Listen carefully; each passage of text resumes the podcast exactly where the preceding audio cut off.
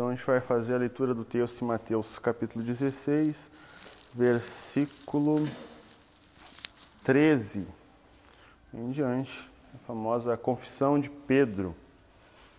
O Pedro declara sua fé. É a passagem bem conhecida, mas dentro daquilo que a gente está estudando, ela é fundamental. Nós estamos falando sobre Jesus, aquele que era, que é e que há de vir. E ao longo das semanas a gente falou sobre Jesus pré-existente, o que envolve os estados de Cristo, encarnação, glorificação, a humilhação. Nós falamos sobre os nomes de Cristo, os atributos de Cristo, sobre a cruz de Cristo, sobre a trajetória messiânica, os evangelhos, que todo o nosso estudo teológico tem que desaguar em adoração a Deus, em devoção. Ou seja, o estudo bíblico serve para nos tornar um cristão melhor, para que o homem de Deus seja aperfeiçoado em todas as áreas, em toda boa obra. Então, o estudo bíblico tem por finalidade nos tornar cristãos melhores, porque sem ele a gente se torna um cristão capenga. Alguém perguntou que era mais importante, orar ou estudar a Bíblia? Daí alguém respondeu: pergunta para o pássaro o que, ele prefere, asa da esquerda ou asa da direita? Se a gente focar só em mente uma das coisas, se torna uma aberração. Né? Ou então um remo no barco. Prefere o remo esquerdo ou o remo direito? Se ficar só com um, o barco vai girar em círculo e não vai progredir. A vida cristã é formada de oração e estudo bíblico. Se a gente só orar e não estudar a teoria acerca de quem Jesus é, a gente corre o risco de estar tá adorando um Jesus diferente. Agora, se a gente só estuda, estuda, acabamos apenas conhecendo Jesus na teoria, mas não na prática e no fervor da oração. Então é necessário termos oração e ensino bíblico. O ensino bíblico ele tem por finalidade nos edificar e nos levar a uma compreensão melhor das Escrituras e nos deixar apto para ensinar e para progredir em toda boa obra. Paz, pastor. Então, como nossa última aula, a sexta aula, mas a aula de número 5, quem vocês dizem que sou? Ou que eu sou, né? Que foi a pergunta de Jesus. Vamos ler o texto. Mateus 16 e 13. Quando Jesus chegou à região de Cesareia de Filipe, perguntou a seus discípulos: Quem as pessoas dizem que o filho do homem é? Eles responderam: Alguns dizem que o Senhor é João Batista, outros que é Elias, e outros ainda que é Jeremias ou um dos profetas. E vocês? perguntou ele. Quem vocês dizem que eu sou? Simão Pedro respondeu: O Senhor é o Cristo, o Filho do Deus vivo. Jesus disse: Que grande privilégio você teve, Simão, filho de João, ou um outro nome na versão mais antiga. Foi meu Pai no céu quem lhe revelou isso. Nenhum ser humano saberia por si só. Agora eu lhe digo que você é Pedro, e sobre esta pedra edificarei minha igreja, e as forças da morte não a conquistarão. Eu lhe darei as chaves do reino dos céus. O que você ligar na terra terá sido ligado no céu, e o que você desligar da terra terá sido desligado no céu. Então ele advertiu os seus discípulos que não dissessem a ninguém que ele era o Cristo. Texto muito conhecido, a gente já ouviu diversas pregações acerca desse assunto. E isso vai corroborar com o nosso estudo. Pedro declara quem é Jesus, mas antes disso, em todo o cenário do ministério de Jesus, ele está caminhando dentro da Palestina né, e ensinando os discípulos com aquela linguagem das parábolas, linguagem da agricultura, linguagem da agropecuária, linguagem da economia da época, e ele está ensinando coisas simples verdades profundas de maneira simples. Aqui o Mateus deixa bem claro, indo Jesus nas, na região de Cesareia de Filipe, então o ponto geográfico é importante para a gente entender o texto. Jesus pergunta agora para os discípulos, a uma altura já do ministério, depois de estabelecer muitos assuntos, quem é que as pessoas andam dizendo que é o filho do homem? Eles, olha, o filho do homem, aquilo que a gente estudou sobre os, os nomes de Jesus, o filho do homem, que é a referência a o Messias, o ungido de Israel. E esse ungido tem o título de filho do homem. Jesus queria saber quem é que as pessoas pensam ou falam acerca do Messias, acerca do ungido. Olha, uns acreditam que é Elias, o leão dos profetas, o cara que orava, chegava na presença do rei e dizia aqui, ó, não vai chover, porque eu, conforme a minha palavra, e o Deus perante cuja face eu estou. E não choveu por três anos e meio. Jeremias, um profeta que tinha um coração quebrantado diante de Deus, que não aceitava a corrupção, que tinha pavor do pecado, lamentava por, pelo seu povo se corromper. Então eles imaginavam, na pegada, né, como a gente diria hoje, na pegada desses profetas, as pessoas esperam que o Filho do Homem se manifeste. Tá, isso é o que estão falando por aí. Eu quero saber agora, vocês que andam comigo, vocês que dormem do meu lado, vocês que comem do pão que eu partilho, o que vocês têm a dizer a meu respeito? Jesus muda a pergunta e a gente vê a salientar o relacionamento dos discípulos diferente do vulto ou do murmúrio da multidão por fora. Enquanto alguns ficavam fazendo uma previsão acerca de Jesus, imagine agora, vem o pessoal político nas, na Band News e começa a explicar: o filho do homem provavelmente será um militar, será um estrategista político, será alguém que todo mundo. Jesus não está interessado com o que os teóricos têm para falar sobre ele.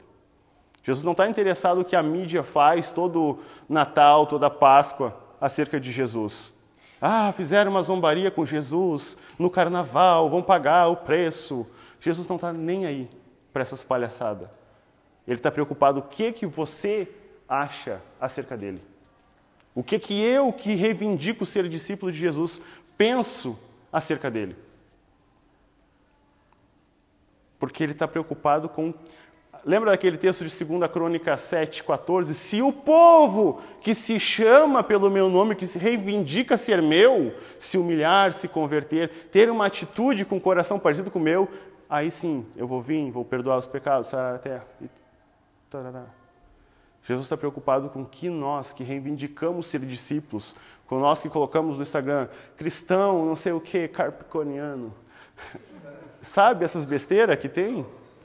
Mas tem, a gente sabe.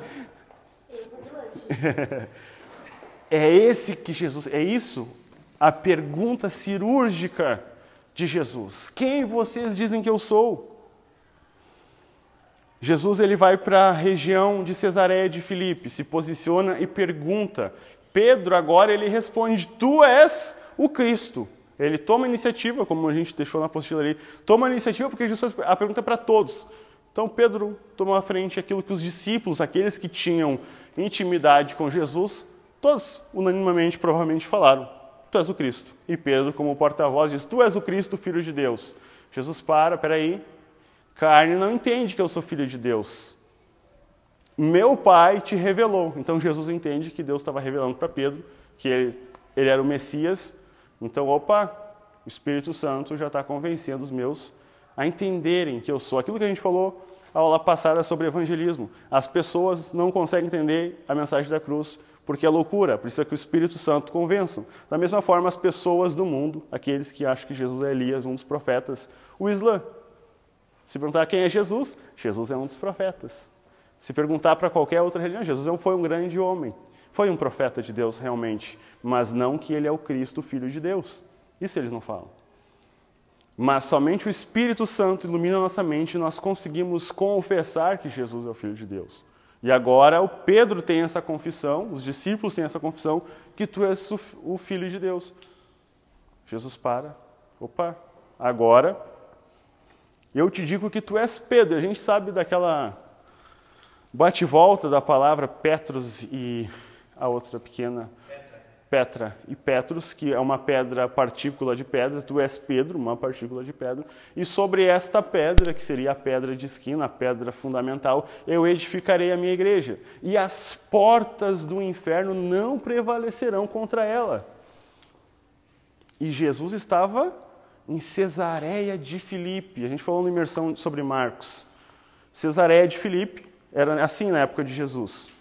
Para cada deus da época tinha uma casinha para eles adorar. Inclusive o deus Pan, que é o sátiro que vai dar origem ao nome Pânico, tamanhas as terríveis coisas que aconteciam nesses tempos. As pessoas eram lançadas vivas aqui, as crianças, para morrer. Então gerava pânico. Aqui é como é hoje, esses mesmos locais. Provavelmente Jesus estava nas regiões de Cesareia de Filipe, provavelmente em cima disso que era chamado de portas do inferno. Jesus é estratégico e ele, quando os seus discípulos têm a convicção de quem é Jesus, ele anuncia em cima de um centro de idolatria que as portas do inferno não prevalecerão contra a igreja. Não há o que temer. Se nós confessamos que Jesus é o Cristo, não importa se há milhões de religiões, milhões de casas, principalmente no nosso estado, que professam outras divindades profanas, a igreja de Cristo vai permanecer. Não importa se politicamente têm se levantado as portas do inferno, a igreja do Senhor vai persistir. Mas a igreja de Jesus, repare, tem que estar firmada na confissão de Pedro: Tu és o Cristo, o Filho de Deus.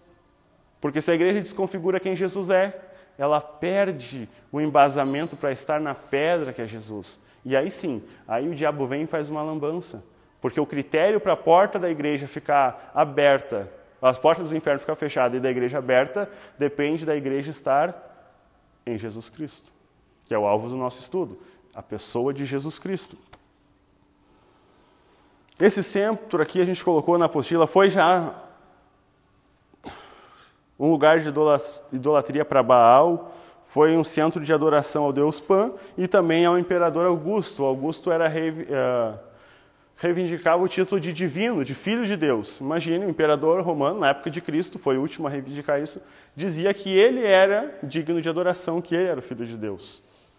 Então, a gente vai ver que os imperadores queriam ser adorados, da mesma forma que é hoje. Né? Alguns líderes políticos querem ser adorados, que as pessoas depositem toda a fé e confiança neles. Mas a gente sabe que e precisamos ter confiança em Jesus Cristo. Jesus faz então essa pergunta cirúrgica: quem vocês, né, meus discípulos, dizem que for? Foi. Pedro responde, isso a gente já falou. Então esse Jesus não é apenas um tema de estudo que nós temos. Como eu falei no início, se a gente for só teórico, Jesus for apenas o tema, a gente vai ficar tão enrijecido que vai perder o fervor do Espírito.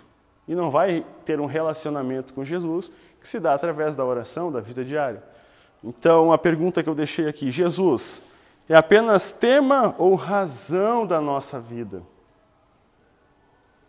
Está ali, né? O Jesus, tema de. Se colocar Jesus tema aparece essa opção, então eu botei ali. Jesus tema de papel de parede, né? É, o Jesus europeu.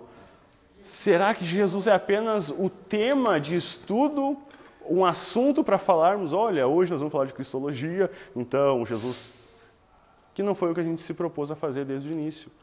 Mas Jesus não é só um tema, ele é a razão da nossa vida. Tem um livro do John Stott, que eu citei a aula passada sobre a cruz de Cristo, e tem um dele que é Ouça o Espírito, Ouça o Mundo, um livro muito interessante, recomendo a leitura. Mesmo assim, o desejo de apresentar Jesus de uma forma que apeteça a nossa própria geração é obviamente louvável. Era essa a pergunta, a preocupação do Bonhoeffer, é difícil pronunciar, Dietrich Bonhoeffer, que escreveu O Discipulado, um teólogo alemão que ajudou numa comitiva a tentar matar Hitler e tal. Uma história bem interessante. Lá na prisão, ele fala uma coisa interessante. O que me preocupa incessantemente, isso em 44, é a questão de quem é Cristo de fato para nós hoje. Essa é, sem dúvida alguma, uma pergunta inquietante. Todavia, ao respondê-la, a tendência da igreja tem sido, em cada geração, desenvolver imagens de Cristo que se desviam do retrato pintado pelos autores do Novo Testamento. A gente quer responder quem é Jesus para a geração de hoje, mas será que a gente se utiliza do Jesus bíblico ou do Jesus contemporâneo? Não, a gente tem que usar uma linguagem mais acessível, então a gente começa a falar quem Jesus é. Jesus é um cara maneiro, quem já ouviu essa explicação? Alguém dizendo: Não, Jesus é um cara maneiro, Jesus é teu brother, tu que tu pedir para ele, ele vai te dar. Jesus amuleto? Não, se tu for bonzinho, no final do ano não vai ser Papai Noel, vai ser Jesus. Não sei o que é pior, se é essa afirmação ou falar do Papai Noel. Sabe? Não, tem que te comportar, porque no final do ano Jesus te abençoa. É um Jesus amuleto? É um Jesus Papai Noel? Então a nossa geração tem o desafio de preservar o Jesus bíblico. Como assim preservar Jesus bíblico? Jesus não é uma pessoa? É, é só que para a igreja atual, Jesus se torna apenas um tema, é apenas um assunto que é falado, e não o centro da mensagem que deve ser pregada. E esse é que é o grande perigo. Outro livro muito bom, que dói a cabeça de ler, Cristianismo Puro e Simples, que está bem em altas vendas, de C.S. Lewis. Capa dura pela Thomas Nelson, um livro bonito, mas vai ler ele para te ver, é dá uma dor de cabeça. Ele fala uma coisa interessante sobre quem é Jesus.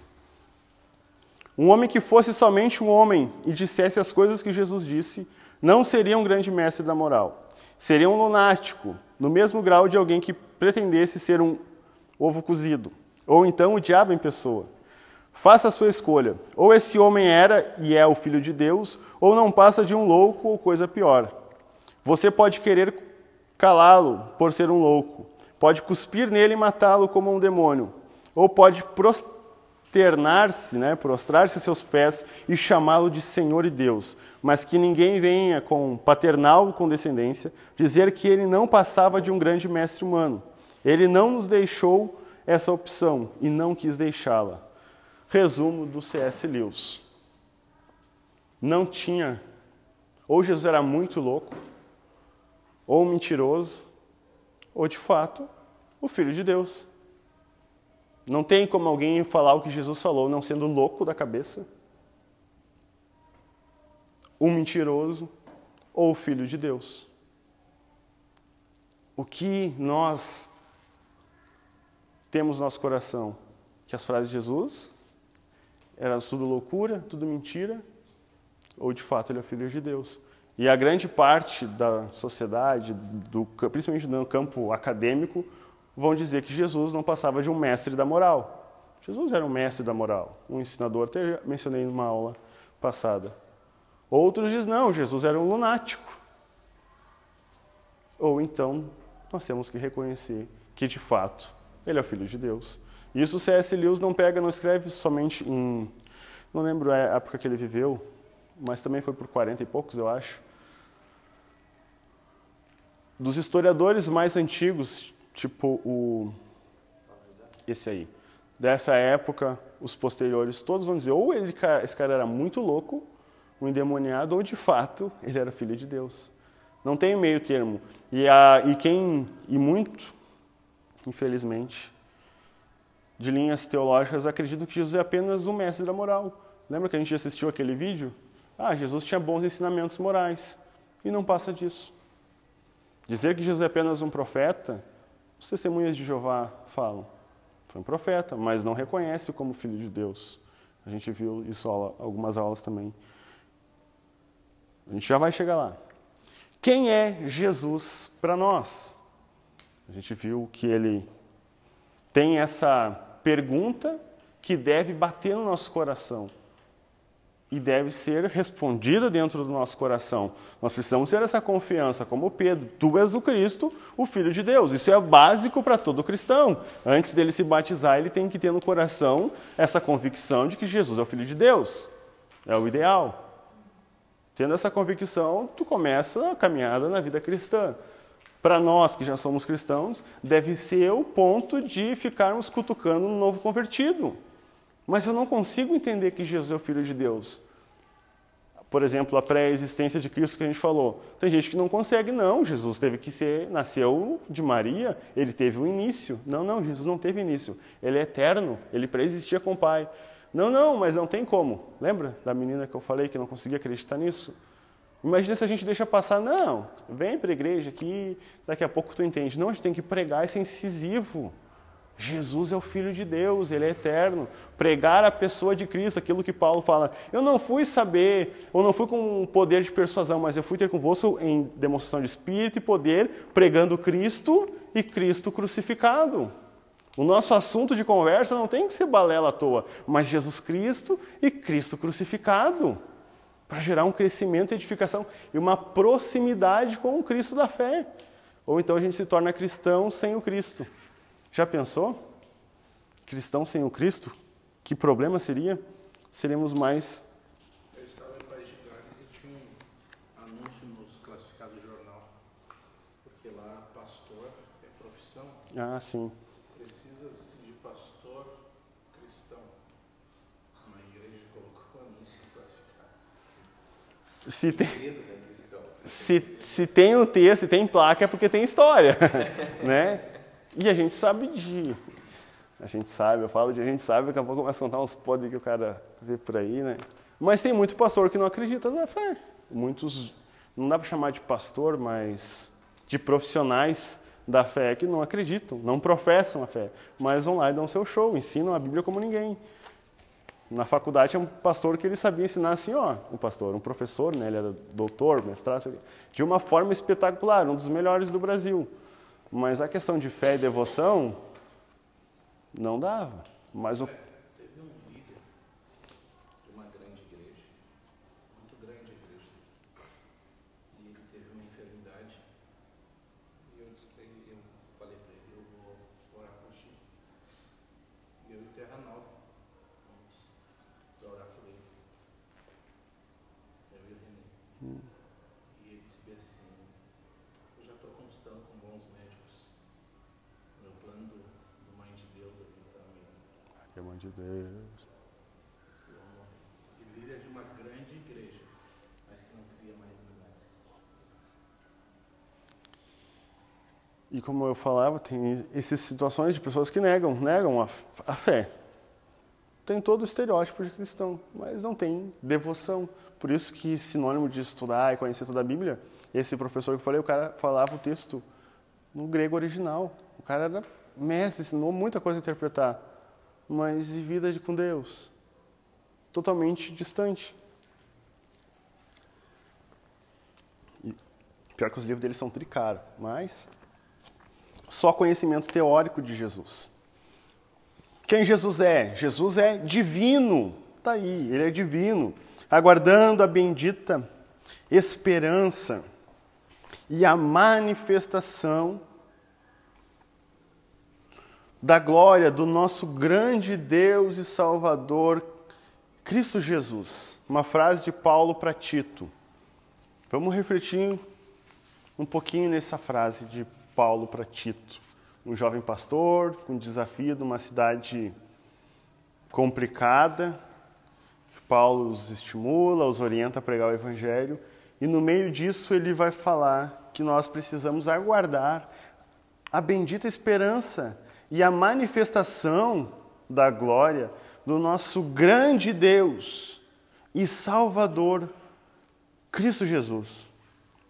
Olha a força dessa expressão, imagine o que Paulo não enfrentou no judaísmo da época. Dizer, imagina as pessoas ouvindo, como assim? A manifestação do nosso grande Deus. Opa, Yahweh, Jeová, o nosso grande Deus, a manifestação. E o nosso Salvador, sim, Salvador. Cristo Jesus, espera aí. Jesus, Deus, está em pé de igualdade, é inaceitável. Para o judaísmo isso aqui era inaceitável. E Paulo fala isso com toda certeza e com toda confiança para Tito. Que o nosso Senhor Jesus também é o nosso grande Deus, que vai ter uma manifestação na sua glória, aquilo que a gente chama de parousia, a gente vai ver daqui a pouco. Tem uma bendita esperança, algo muito bom que nos espera. E nós estamos no processo de aguarde. Não sabemos o tempo, mas aqui dentro vai perseverança, vai paciência, vai manutenção dessa esperança, olhando para as Escrituras. E viu que se a gente ler o versículo de trás para frente também faz sentido? Isso é uma outra técnica que o Everlan pode explicar depois. Né? Mas faz muito sentido também. E a gente vai ver diversos textos, aqui eu resumi, não coloquei por escrito, mas tem muitas referências falando de Jesus como Deus único, o qual, lá em João 12, 41, afirma que ele era Cristo. Os textos de Isaías, de Paulo em Romano, declarando que Cristo era único. E o texto de Isaías aqui, 45, 23, eu deixei completo, mas agora eu não lembro. Ah, sim. Assim como eu vivo diante de mim, se dobrará todo o joelho. É o único Deus, é o, único, é o, é o Deus único a falar.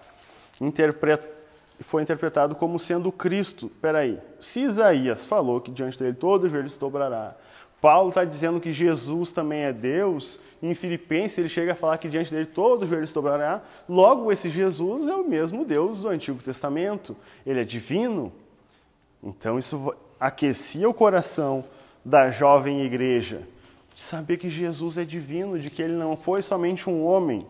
Para nós isso é normal, mas a gente precisa ter gravado isso para não esmorecer na nossa fé. Porque a gente estuda a Bíblia, relê, prega, prega, porque vai ter oportunidade das pessoas sentarem para estudar na faculdade, vai vir alguém com todas as teorias provando assim, olha, isso é legal, isso é legal, isso é legal, conhecimento faz parte do estudo acadêmico, mas chega um momento em que vai confrontar com a nossa fé. E o professor que tu criou uma confiança que tu achou demais, simplesmente vai dizer, não, Jesus não tem como ser divino, se é que existe um Deus vai começar a questionar a tua fé. E aquele professor que tu criou uma confiança, que tu viu admiração, vai bater de, contra a tua fé. E aí o cara não conhece nem o Salmos 23, vai defender como a fé. Ah, mas é provado que os dois primeiros anos de faculdade desviam os cristãos. O problema não é os dois anos de faculdade. O problema são os 20 anos de filho de crente na igreja sem estudar a Bíblia. Passam 20 anos sentado no celular, com as caras amarradas na igreja, ouvindo ba ba balela, quando vão para a faculdade, ah, se desviou, a faculdade desviou, fulaninho. Foram 20 anos de inutilidade da igreja. Porque Jesus divino não estava enraizado no coração. Apenas Jesus distante. E é essa a nossa preocupação.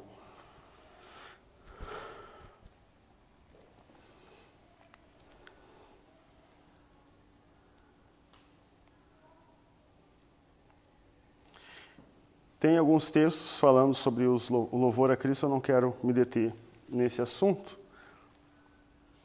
Enfim, alguma dúvida, algum ponto sobre até aqui?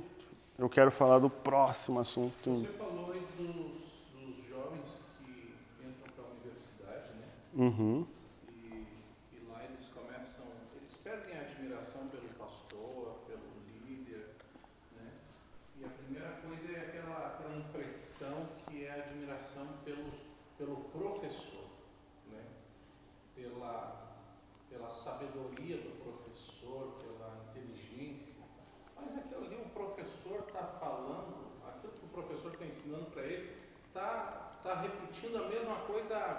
30 anos.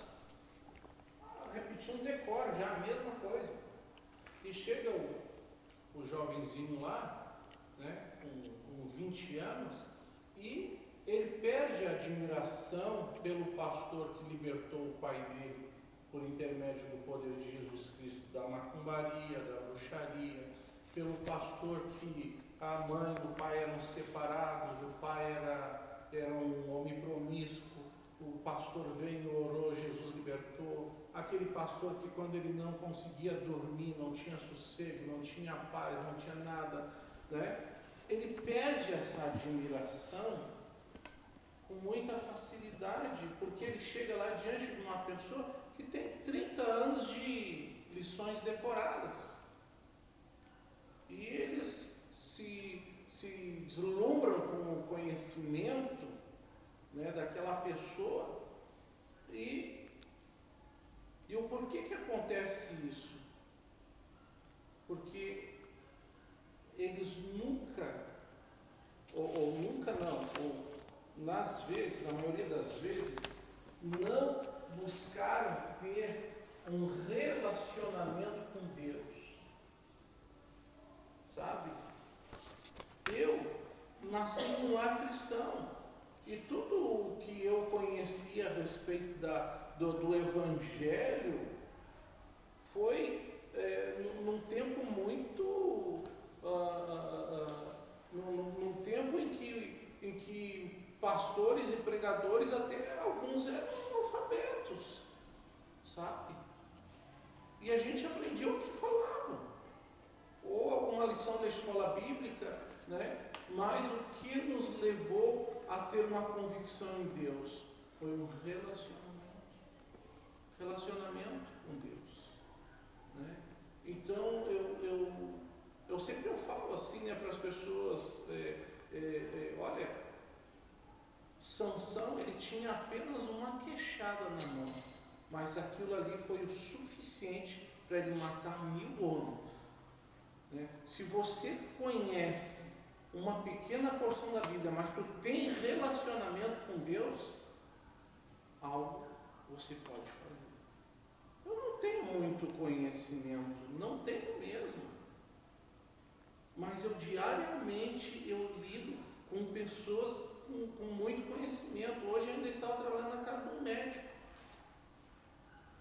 E ele vem me, me, me questionar o, que, que a igreja, como é que a igreja está vendo hoje essa questão do homossexualismo, e tal. Não, da mesma forma que viu sempre.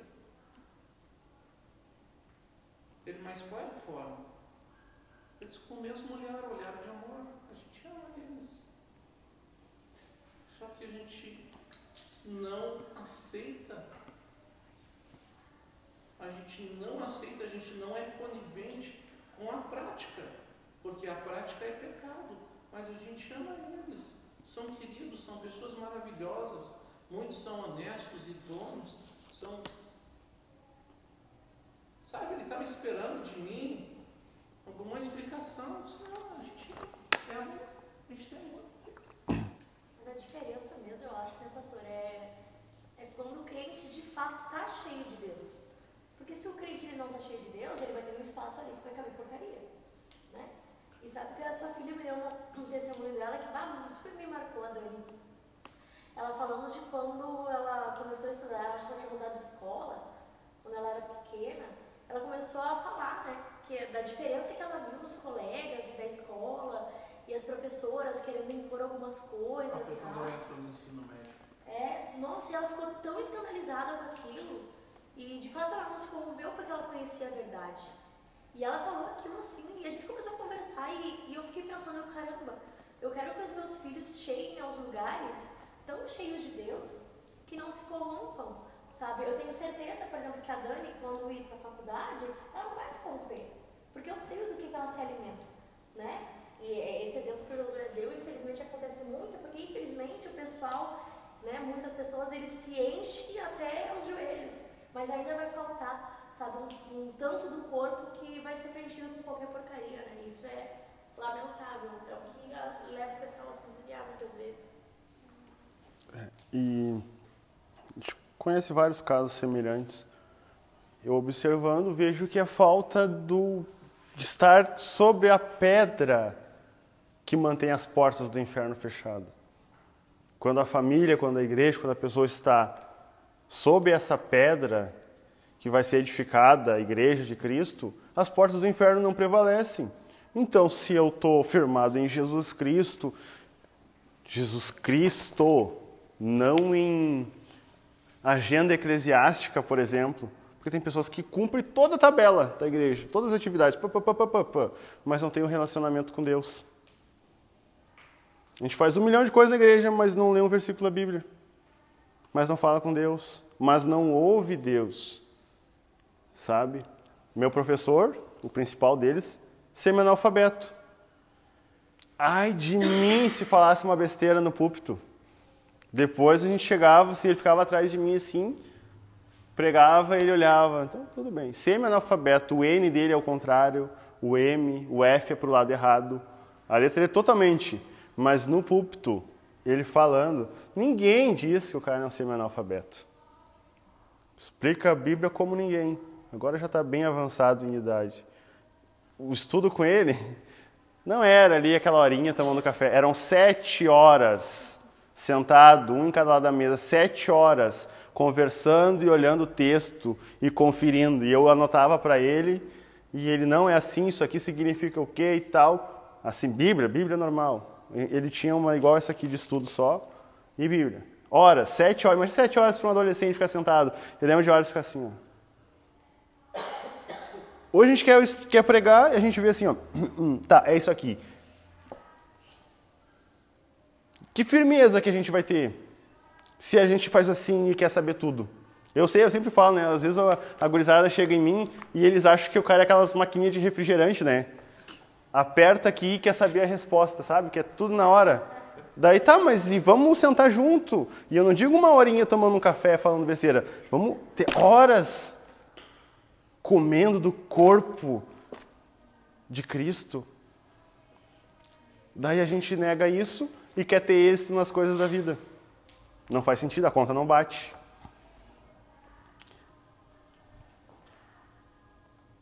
O tríplice ofício de Cristo. A gente tem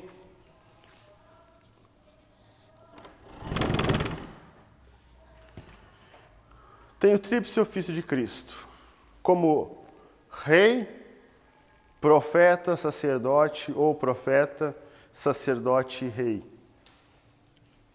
É muito famoso. A gente sabe que o Espírito Santo descia somente sobre essas três pessoas no Antigo Testamento. Uma porção do Espírito Santo se apoderou de Davi, Davi foi rei. Uma porção do Espírito Santo veio sobre Elias, e Elias foi cheio do Espírito Santo, profetizou. Veio a porção do Espírito Santo sobre Arão, Arão foi uh, sacerdote do Senhor. A gente vai ver Samuel, que foi profeta, profeta, sacerdote e juiz não foi rei. Davi foi somente rei, quis ser sacerdote, mas não foi. Nenhum personagem cumpriu os três requisitos, exceto Cristo. Quando aquelas pessoas perguntaram quem é Jesus, todos o assemelharam a um profeta. Se fosse de abrir a lista, eles iam começar a dizer Ezequias, o melhor rei, Josias, um dos melhores reis, Samuel, um dos principais sacerdotes. Eles iam começar a apontar, mas ali Mateus resume somente em alguns nomes, porque nenhum deles chegaram à plenitude do Messias, do ungido completo, mas Jesus Cristo exerceu o tríplice ofício. Foi profeta, sacerdote e rei. E a gente vai ver que Jesus foi profeta no Antigo Testamento, o profético sempre foi salientado nas Escrituras. Deus elegeu alguns homens para que fossem instrumentos para anunciar a revelação dos seus propósitos. Então Deus levantava um profeta e começava a dizer aqui, vocês têm que se converter, tomar vergonha na cara, se arrepender dos seus maus caminhos, e eu vou vir perdoar os pecados. O povo, peraí, vamos quebrar os postes para Baal, vamos se arrepender, o povo se arrepende, rasga as vestes, se humilha. Está tudo bem, Deus abençoa a terra, prospera os celeiros, vamos voltar a adorar Baal e Astarote. Era assim ou não era? Quando tinham um inimigo para vir para a guerra, corriam para Deus. Quando precisavam de alimentos, corriam para Baal, o Deus da colheita, o Deus da plantação. E aí é um ponto para outro assunto, mas isso é, está queimando o coração. Mesmo eles sendo esses instrumentos, eles não soubessem de forma íntegra que Deus estava preparando, o Espírito Santo vinha sobre esses homens escolhidos, de uma forma contida. O ofício profético em Cristo se dá que ele não somente transmite a palavra de Deus como os profetas lá do Antigo Testamento, mas que ele mesmo é a palavra. Lembra que a gente leu João 1 e 1? Que o Logo se fez carne e habitou entre nós. A palavra de Deus, o verbo. E aí tem um texto de Isaías 55 e 10. A gente já leu diversas vezes, mas talvez a gente não colocou Jesus ali. Porque assim como descem a chuva e a neve dos céus, e para lá não tornam sem que primeiro reguem a terra, a fecundem, façam brotar para dar semente ao semeador e pão ao que come. Assim será a palavra que sair da minha boca. Não voltará para mim vazia, mas fará o que me apraz e prosperará naquilo que a designei. Jesus é a palavra de Deus que vem do céu, como chuva, desce a terra, umedece a terra prepara o alimento para aquele que tem fome, porque ele é o pão da vida. E ele voltou para Deus, porque fez aquilo que me apraz. Lembra? No batismo, este é meu filho amado, em quem me comprazo. Jesus está nesse texto, e a gente passa batido e não vê. Jesus é a palavra profética. Jesus também é o sacerdote. E a unção do sacerdote indicava que ele estava cheio do Espírito Santo para edificação, alegria do povo. Daí tem o texto de Levítico. E a gente já conhece o ofício na pessoa do Arão, mas também na pessoa do Melquisedeque. Um nomezinho difícil de falar. Oi? Melquisedeque foi quase o cara completo. Eu perdi aqui alguma folha. Ah, tá aqui. Foi quase completo. Faltou ser. É, porque ele tinha todos os requisitos. Faltou. Mas Jesus é um sacerdote, segundo a ordem de Melquisedeque, foi constituído com juramento, e aí tem um texto completo. A gente já ouviu diversas vezes que Jesus é o sacerdote perfeito. E aqui nessa imagem interessante que não somente o sacerdote, mas Hebreu vai falar muito dessa história que Jesus é um sacerdote superior ao do Antigo Testamento, mas também como ele é o sacrifício. Daí isso é um assunto que a gente já falou em Hebreus, e aí é outro tema. No reino dos céus, Jesus como rei agora, proclamado por Jesus, a forma de governo é diferente dos impérios humanos que dominam os povos. Existe diferença de reino para império. Aquele texto que a gente leu semana passada, ali, as palavras originais, fala que ele nos tirou do império das trevas e nos levou para o reino do seu filho. Há uma diferença. É um outro assunto para um outro momento. Mas há diferença de reino e império. O reino dos céus implica justiça, paz, alegria, que somente Deus pode dar, certo? Assim, a identidade messiânica de Jesus, o reino dos céus, e temas recorrentes como a justiça e a lei, são os principais focos teológicos lá do Evangelho de Mateus, que é o que apresenta Jesus como rei, o rei messiânico. Mateus vai se deter em apresentar Jesus como o rei prometido de Israel. A gente falou, isso aqui é o trecho do Imersão de Mateus. A obra e a vida de Jesus, cumprimento das profecias, tinham como finalidade mostrar que Jesus veio cumprir a lei, não destruir ou anular, mas cumprir, lá em Mateus 5,17 principalmente por meio de sua morte na cruz, que era difícil de entendimento para um judeu. Então, falar que Jesus veio para morrer pelos pecados para o judeu era inadmissível. Não tem, não faz sentido. Mesmo se ele fosse cristão do primeiro século, não fazia sentido. Então, por isso que a gente vai ver muitos textos de Mateus explicando que Jesus era o rei, e no final que ele morreu pelos nossos pecados, como Paulo explicando que Jesus era a propiciação pelos nossos pecados, porque na cabecinha dos crentes judeus não fazia sentido. Hoje a gente consegue falar, não, Jesus morreu pelos nossos pecados, e a gente entende de boa. Só que para os primeiros ouvintes da Bíblia, falar que Jesus morreu pelos nossos pecados era loucura. Ele, peraí, como assim?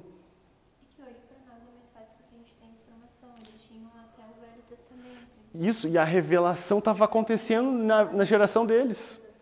Imagina a, como a revelação foi gradativa, chegou um momento na geração deles e eles não conseguiam entender. Por isso que a Bíblia toda vai fundamentar isso. Para hoje, nós que já somos uma sociedade cristã, praticamente, entendemos rapidamente o cristianismo. Mas estamos numa outra virada de geração, na pós-cristã, em que o cristianismo fundamentalista opressor, machista, é mal. Então nós fizemos o desafio, como esse médico perguntou para o pastor, como a igreja está lendo isso?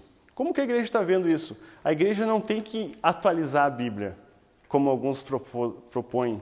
A igreja tem que pregar a Bíblia. Se nós pregarmos a Bíblia, a gente não precisa atualizar a Bíblia. A gente só tem que pregar. Só tem que ler o texto, entender o texto e falar do texto. Porque se a gente ficar tentando convencer o mundo, ah, a proposta do Evangelho agora é essa. Não! A proposta do Evangelho já está estabelecida. É que a nossa geração está virando e daqui mais alguns anos os nossos filhos, ou os filhos dos nossos filhos, vão interpretar o Evangelho de que jeito? Um Evangelho distorcido. E é esse o perigo e é isso que nós precisamos lutar e estar firmados. Diga. Uma pastora que ela é, ela é, acho que ela é doutorado ou mestrado, não sei o que ela é. Mas ela foi numa entrevista para defender, ela é pastora mesmo, tem um ministério. Lana Holder. o pastor conhece. Para defender a tese do homossexualismo. O, pa- o pastor. Homossexualismo. Eu nem tenho nada pra falar, né? ela, ela- ela chegou, assim, ó, eu, eu, eu achei interessante que mandaram, né? Eu, eu assisti todo o é, podcast, Uhum. não sei se foi o mesmo que vocês viram. Eu vi esses tempos, tive que ver porque eu sabia que um dia ia surgir esse assunto, eu assistia. E aí ela, Mas ela veio assim com uma, uma interpretação interpessoal assim, dela, da parte dela, bem, bem interessante assim, que é aí que surge a, a questão que entra a diferença assim, sabe, do, do conhecimento e também é, sempre em mente a, a pregação do pastor do evangelho é o poder de Deus. Essa mulher ela veio com uma, com uma interpretação de que se alguém no convívio que não foi cristão ou foi cristão e não tem um acompanhamento da palavra, da leitura, da prática da palavra, se perde. né? Porque ela veio quase convencendo os caras de que aquilo ali, e quase convencendo, na verdade, os ouvintes ali de que aquilo ali era real, de que o, o, a, a, homossexualismo é condenado somente no Antigo Testamento. No Novo Testamento, a palavra no original é trocada. Só que é, é- é aí que entra a questão do conhecimento de salvífico, cultural, da época, da relação, trazendo nos dias de hoje o efeito né, da linguagem que foi alterada. Mas de igual, como, como a gente sabe, a Bíblia ela, ela é, ela é um argumento bem concreto acerca dessa posição. Só que ela veio em um, assim, ó, trouxe texto, contexto, e buscou e buscou. o, e buscou. o mas aí que tá, o contexto reduzido, né? perigoso, reduzido. Mas para quem não conhece aquilo ali, era o suficiente para acreditar de que é real. O que ela argumenta é que o Lana Holder, ela é famosinha já, é bem famosinha, já tem, já tem um currículo já, já que a gente já já é carimbada já, então a gente já conhece.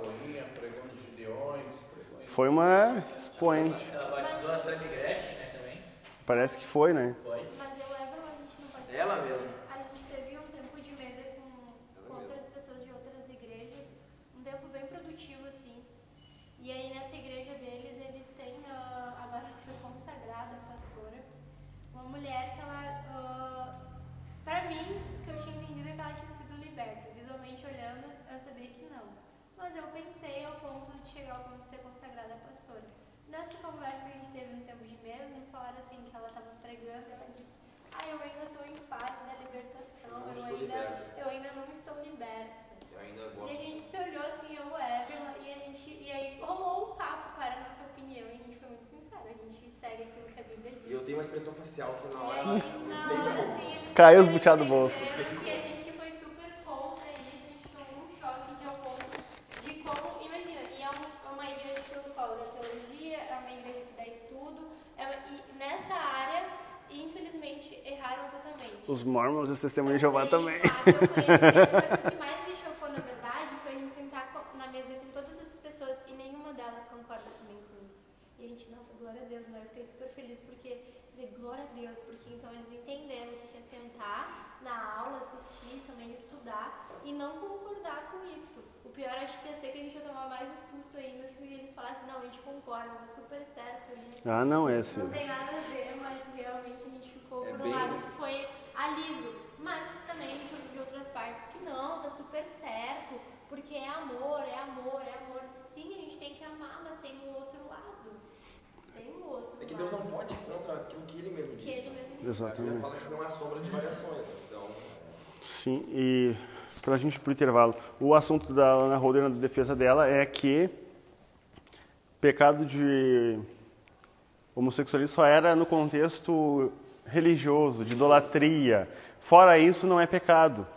E até é o que eu tava cortei que quando Israel precisava vencer uma batalha, eles corriam para Jeová, o Senhor dos Exércitos. Mas quando eles queriam abençoar o solo, eles iam para a prostituição de Baal e subiam na montanha mais alta para que aquilo que eles fizessem no culto idólatra sexual, os deuses fizessem no céu e abençoasse a terra com a fertilidade. Daí esse povo que fazia isso era o mesmo que voltava correndo pedindo para Deus vencer as guerras para eles. Essa mulher defende essa ideia, não. Na questão ritualística, mas se eu sou um cristão eu sou homossexual, não faz mal, porque o contexto permite isso. Que é uma baita de uma idiota que não entendeu o texto que ela leu. E ela foi com um texto preparado, com os caras que estavam com todo, todo o Antigo Testamento para defender. Então, é inadmissível. Só que as pessoas, na ideia de estar fragilizada, porque são pecadores caídos, carentes almáticos vão aderir a essa teologia, porque aquilo ali é aceitável, favorece o meu pecado. E eu é como se fosse um gremlin, sabe? Fico acarinhando, acariciando o meu pecado, até o momento que ele vai se tornar um monstro e vai me devorar. Caio Fábio, que foi um dos, dos maiores, Ícones. um dos mais bem conceituados teólogos e mestres dos anos 80, 90. Aquele velho lá, sabe? Hoje, ele é um dos maiores apoiadores do homossexualismo na igreja. Porque o filho dele é pastor homossexual, casado com outro, juntado com outro homem. né? Casamento é só uma mulher. A neta dele também é juntada com uma outra mulher, uma artista, uma atriz, né? E ele acha isso a coisa mais linda do mundo, a coisa mais pura, a coisa mais honesta. É. E ele esteve pregando na igreja de um, de um amigo meu e, e eu fui, eu e o Joãozinho fomos nessa igreja e quando nós chegamos lá, filhos de líderes e muitos jovens da igreja caíram no pecado do homossexualismo, entraram nesse caminho. Ou seja, ele foi na igreja, ministrou, e ali ele trouxe esse espírito, essa potestade para aquele ministério. Foi eu e o Joãozinho lá para ministrar a libertação. Ficamos 10 dias ministrando a libertação. Voltando, Jesus o rei, também ele tem esse ofício de rei para demonstrar que Jesus na condição de rei denota seu eterno governo sobre o mundo e sobre seu povo e que nunca perdeu ou perderá o cetro de governo de suas mãos. Apocalipse 17, 14 diz: Pelejarão eles contra o cordeiro, e o cordeiro os vencerá, pois é o Senhor dos senhores e o Rei dos reis. Vencerão, vencerão também os chamados, eleitos e fiéis que se acham com ele. Aqui tem a frase do fundador da Jocum: Eu sei o final, eu li o livro. Jesus venceu, o cordeiro venceu. Se ele venceu, por que eu vou me descabelar? Ele é o Rei dos Reis. Ele tem o cetro que governa o mundo e a nossa história. Então não há por que temermos. Mesmo que as portas do inferno batam na porta da igreja, dizendo que tudo isso está certo, que toda essa imundícia, essas porcarias estão corretas e a gente deve aceitar e tolerar. Cristo é puro, é santo, imaculado Cordeiro de Deus. Aqueles que estão com Ele vão vencer. Agora, aqueles que se dobrar ante essa promiscuidade que a gente falou aqui, certamente perecerão. Vamos para o intervalo e a gente volta já já. Pois bem, falamos sobre quem, o que Jesus é, quem ele é, o que os discípulos falaram acerca dele, o que a Bíblia, de certa forma resumida, quem ele é, o seu ofício, o tríplice ofício. Agora a gente vai falar algo interessante. A gente escreveu bastante conteúdo ali, mas algo que vai ser falado nos próximos anos em diversos locais. Então eu já me antecipei e escrevi sobre esse assunto. Jesus zumbi. Ah, meu Deus, que blasfêmia. Não tem uma imagem aqui porque eu não me atreveria a colocar uma imagem assim do meu Senhor. E o problema não seria a imagem de Jesus deformado, mas tratar ele dessa forma. Esse aqui é o maior problema. Sei que o título pode trazer uma, meu Deus, Jesus zumbi, e o título seria Jesus monstruoso. Mas eu achei o zumbi mais fácil de linkar a uma aquilo que a gente tem na cultura pop, está escrito ali, né? A gente tem vários filmes desse desse gênero zumbi, iniciado pelo ó, diretor George Romero, muito famoso, um filme de 68, A Noite dos Mortos Vivos. Filme meio macabro, bem da antiga. Eu não assisti, mas sei que eles usaram esqueletos humanos de verdade, não era um cenário. É um filme de terror muito punk, né? muito pesado. parece não ter nada a ver com o ofício de Cristo. A gente acabou de falar de Jesus, algo que a gente conhece sacerdote, profeta e rei, agora falar de Jesus zumbi. Primeiro momento parece ser uma ofensa, até uma blasfêmia. Mas se faz necessário analisarmos o nosso conceito de quem Cristo é e definirmos o que ele não é. E para isso quero utilizar essa linguagem da cultura popular, difundido por esse diretor. O que vem a ser então o zumbi? Se a gente botar no dicionário, vai ter esse significado. Zumbi é uma criatura cujo estereótipo se define nos livros e na cultura popular como um cadáver reanimado, usualmente de hábitos noturnos, que vive a perambular e a agir de forma estranha e instintiva. Um morto-vivo, um ser privado de vontade própria, sem personalidade. Os zumbis são mais comumente encontrados em obras de gênero de terror e fantasias. Histórias de zumbi têm origem nos, no sistema de crenças espirituais e nos rituais de voodoo haitiano. Segundo crenças populares, o voodoo faz com que uma pessoa morta volte à vida à procura de vingança com aquelas pessoas que lhe teriam feito mal. Essa é a definição de zumbi. O que tem a ver? A gente vai ver que se nós tratarmos nosso Senhor como um zumbi, que é um ser monstruoso, deformado,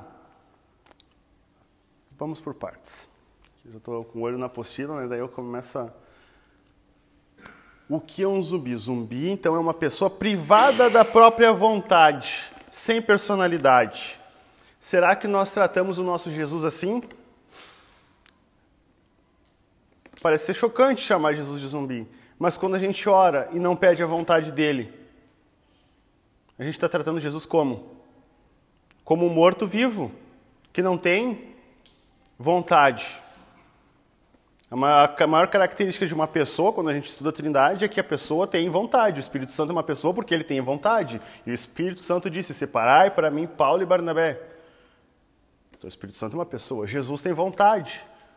A vontade do Senhor Jesus está expressa na Bíblia. Mas quando eu roubo de Jesus essa vontade, essa personalidade de quem ele é nas Escrituras, e eu começo a tratar Jesus da forma que eu quero. Não, Jesus, tu vai me dar uma casa e tu vai sentar aqui e vai me ouvir. Tu deveria estar na cruz pregado, como a gente viu um teatro esses dias, uns amigos nossos no enredo. A moça chega de um pagode abençoado. O pessoal da Jogum tem uma criatividade muito interessante. Tá ali curtindo, daqui a pouco cantando, entra Jesus entra na minha casa, entra na minha vida em pagode. Daqui a pouco Jesus vem e senta do lado dela. Começa a conversar, ou melhor, Jesus tenta puxar assunto, ela não deixa, começa a falar, porque isso, aquilo, tem um encontro com fulano de tal e tal, e daqui a pouco Jesus vai falar, não, não, Jesus, mas olha só como é que está no céu, de uma forma bem humorada, a gente vai caindo no humor, Daqui a pouco Jesus, tá, mas deixa eu falar. Não, eu tenho encontro agora. Jesus vem aqui, numa cena brutal, joga Jesus, crucifica ele. Aqui é o teu lugar, daqui tu não deveria ter saído. E ela vai curtir o baile. Esse teatro me chocou. Eu queria muito que eles viessem nessa última aula, mas por questão de tempo não ia ser possível. É assim que a gente trata Jesus. Desconfigura quem ele é e o transforma naquilo que ele não é, num zumbi ah, é chocante, mas é a realidade da igreja, de forma geral. Se aquilo que a gente falou antes do intervalo, se a próxima geração não tiver Cristo pregado, Cristo crucificado, Cristo que morreu e ressuscitou, nosso Senhor, o Rei que está com cetro governando o mundo, vamos ter um Jesus zumbi. É esse o Jesus da próxima geração. Um Jesus que não tem vontade própria, que não tem personalidade, que está morto e que está vivo e não aquilo que está em Apocalipse. Que o cordeiro que foi morto desde a fundação do mundo, aquele cordeiro no Apocalipse que vem com o seu pescoço como cortado, como se tivesse sido morto, mas que está vivo e que tem o domínio de tudo. Se a igreja desconfigura, ela tem um Jesus zumbi, um Jesus monstruoso, que não é o Jesus bíblico. E aí nós adoramos, rendemos glória a uma coisa que nós não conhecemos. Por isso a importância de nós pararmos numa classe como essa, de nós levarmos nossa vida devocional centrada no Evangelho genuíno, porque senão nós teremos um Jesus desconfigurado. E quando que nós tratamos Jesus dessa maneira? Quando se negligencia as advertências expostas nas Escrituras, como em Hebreus 6, um texto muito difícil de se ler e se ouvir. e que depois se desviaram, sim, é impossível trazê-los de volta ao arrependimento, pois ao rejeitar o Filho de Deus, eles voltaram a pregá-lo na cruz, expondo a vergonha pública. O Jesus que já tinha sido morto, ressuscitado, agora por causa de pessoas negligenciarem, ele volta para a cruz, ele sai da cruz. Eu começo a brincar agora de pecado, crucifico Jesus, tiro Jesus da cruz e trato ele como um morto-vivo, igual o The Walking Dead. Quem assistiu aquela série vai lembrar da filha do governador. Não sei se alguém assistiu. Eu só assisti esse episódio. Eu, eu, é que eu assisti só quando passou na Band, na primeira temporada. Lembra da filha do governador? Era uma criancinha que todo enredo ele priorizava a filha, a filha, e a gente vai se apegando que ele tem uma prioridade da filha, e a filha aparece às vezes num cantinho, Daqui a pouco, quando a cena corta, a menina está presa pelo pescoço porque ela se tornou um zumbi. Uma morta viva. Será que Jesus não é igual a esse personagem que está numa coleira, está ali, está morto, mas está meio vivo? Será que as nossas orações são assim? De um Jesus que está vivo, mas que nosso coração está morto? Que a gente só cumpre o protocolo orando, Senhor Jesus, em teu nome eu peço, amém. Ou faz um monte de oração pedindo um milhão de coisas, em nome de Jesus, amém. Esse é o cenário futuro de uma igreja que tira Jesus do seu poder. Esse texto aponta para um coração obstinado em rejeitar Cristo. O que os primeiros ouvintes da carta de Hebreus estavam fazendo era rejeitar o sacrifício de Jesus na cruz e retornando às práticas do judaísmo. E assim cometiam apostasia, ou seja, negando e abandonando a fé em Jesus. E essa renúncia da fé em Cristo implicaria em um novo arrependimento, ou seja, um novo batismo, que simboliza a morte do crente com Jesus na cruz. Mas Jesus só pode ter morrido uma única e suficiente vez.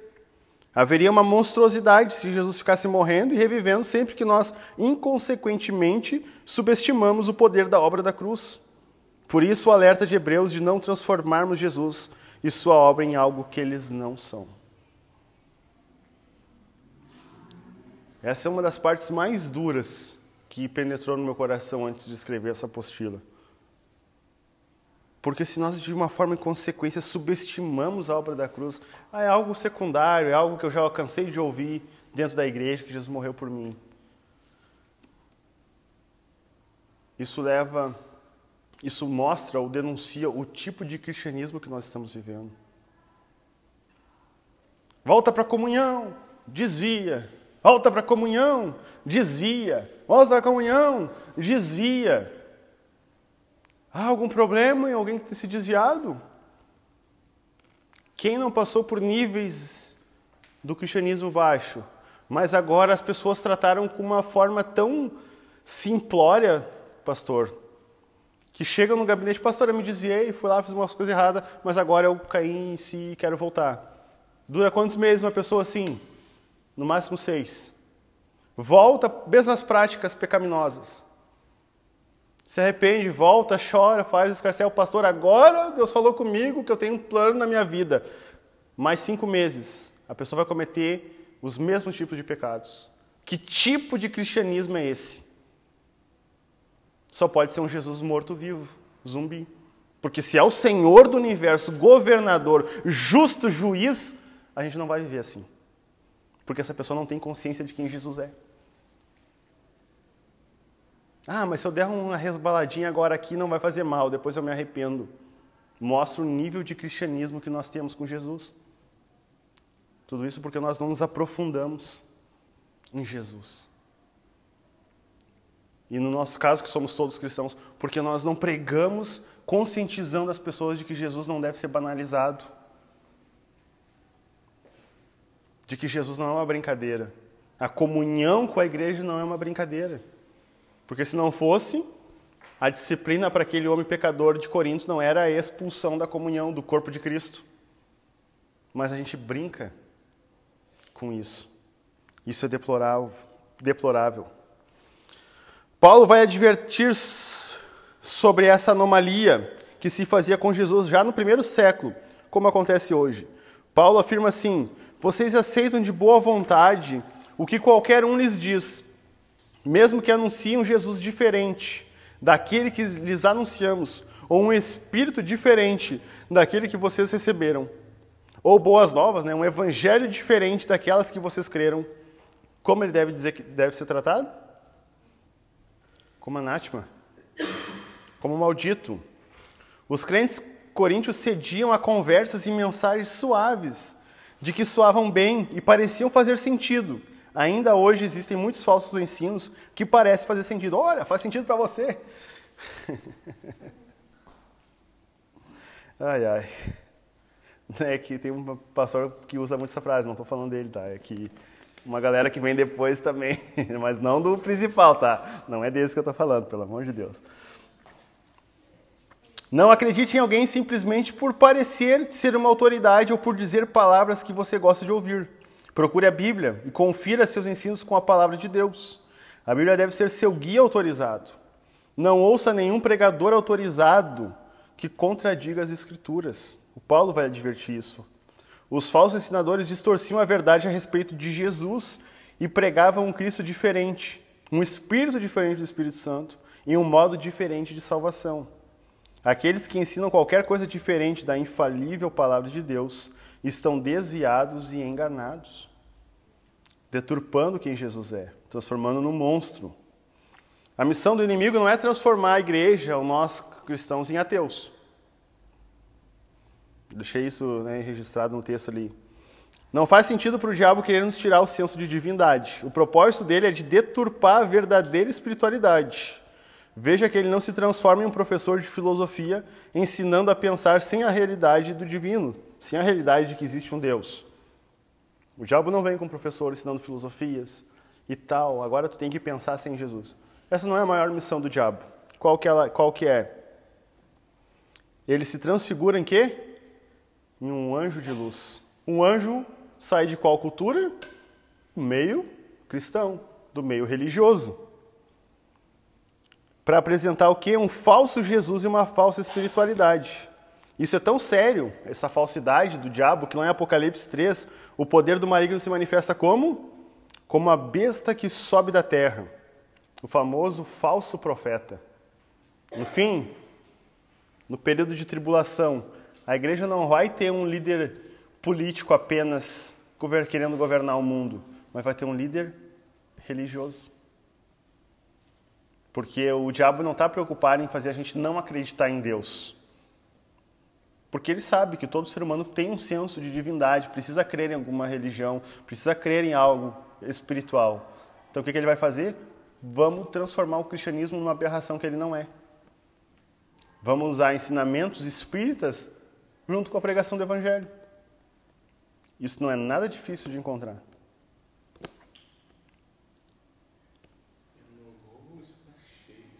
Esses dias, né, até o pastor falou sobre isso e eu também. Uh, o que, que era mesmo?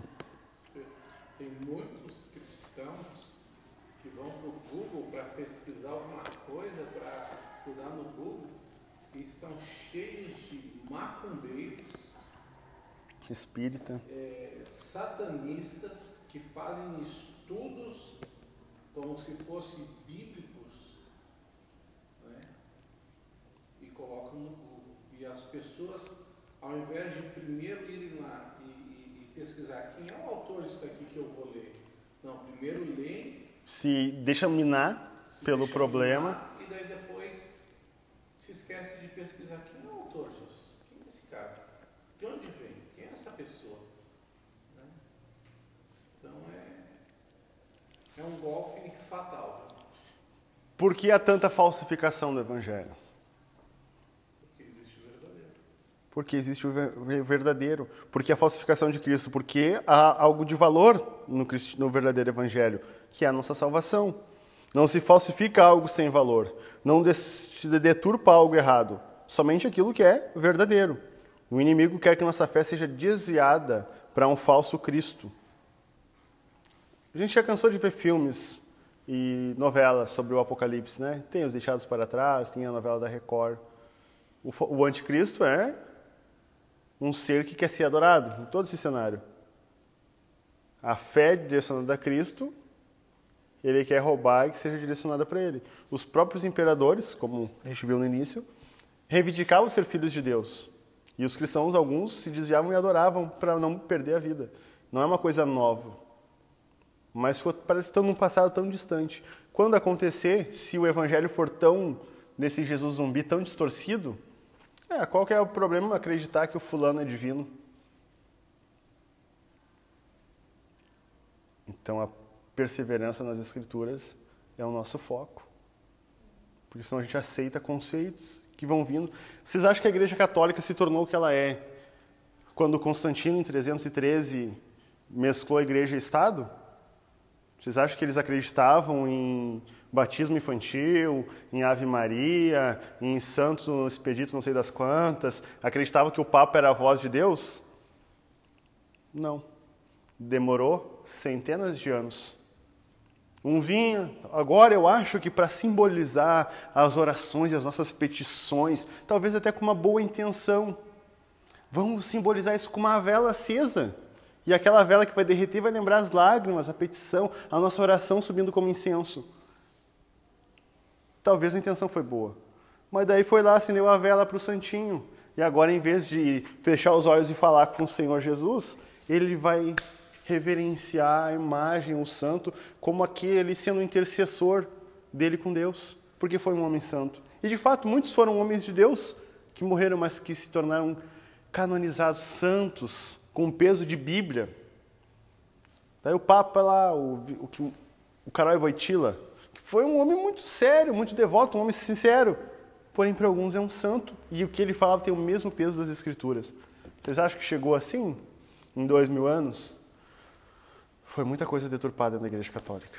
Aos poucos, um vinha, começava com uma historinha, não, Maria é mais importante do que se fala por aí. Ela foi a intermediadora, a mediadora. E o texto de Paulo para Timóteo que só existe um mediador entre Deus e os homens, Jesus Cristo, o homem, foi deturpado. Não, agora é Maria. E o que o Papa falou tem peso de escritura e deu.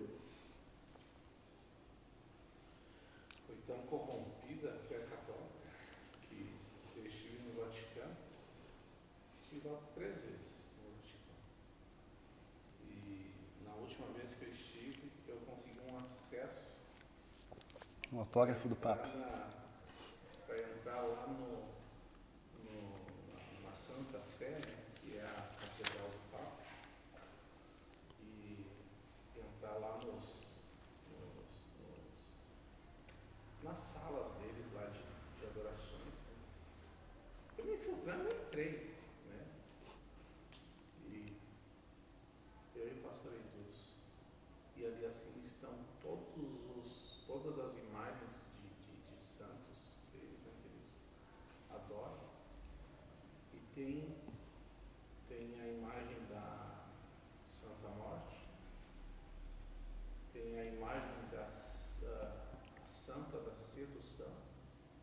Aqui em Alvorada é conhecida como Maria Padilha. Misericórdia. E a santa da sedução é uma mulher pura. Né? Então, são alguns milhares de, de, de, de algumas milhares de imagens. Né? Isso foi se tornando uma apostasia, um desvio da fé do verdadeiro Cristo.